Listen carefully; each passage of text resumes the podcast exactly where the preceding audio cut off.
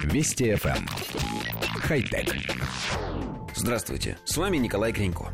Работникам компании Google разрешено тратить определенное время на собственные проекты, которые могут закончиться ничем, а могут и превратиться в новые продукты компании. Воспользовавшись такой возможностью, группа сотрудников решила потратить часть своего рабочего времени, обучая искусственный интеллект печь шоколадное печенье. Задача оказалась не такой уж простой. Компьютер не может оценивать вкусовые качества пищи. Более того, все, что предоставили ему сотрудники Google, это список ингредиентов, из которых должно быть приготовлено печенье. Авторы честно признаются, что первые творения искусственного интеллекта были просто ужасны.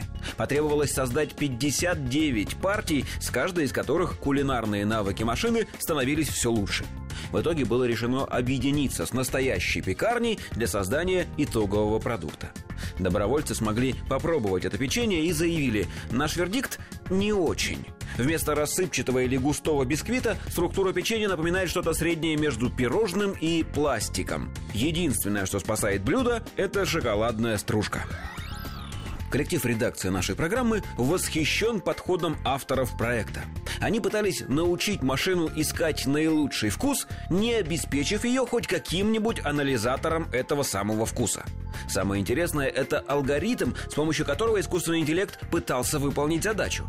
Он просто смешивал ингредиенты теста, а инженеры выпекали его, пробовали и сообщали программе – вкусно или невкусно не рекомендовали добавить того или убавить этого, а просто вкусно или нет.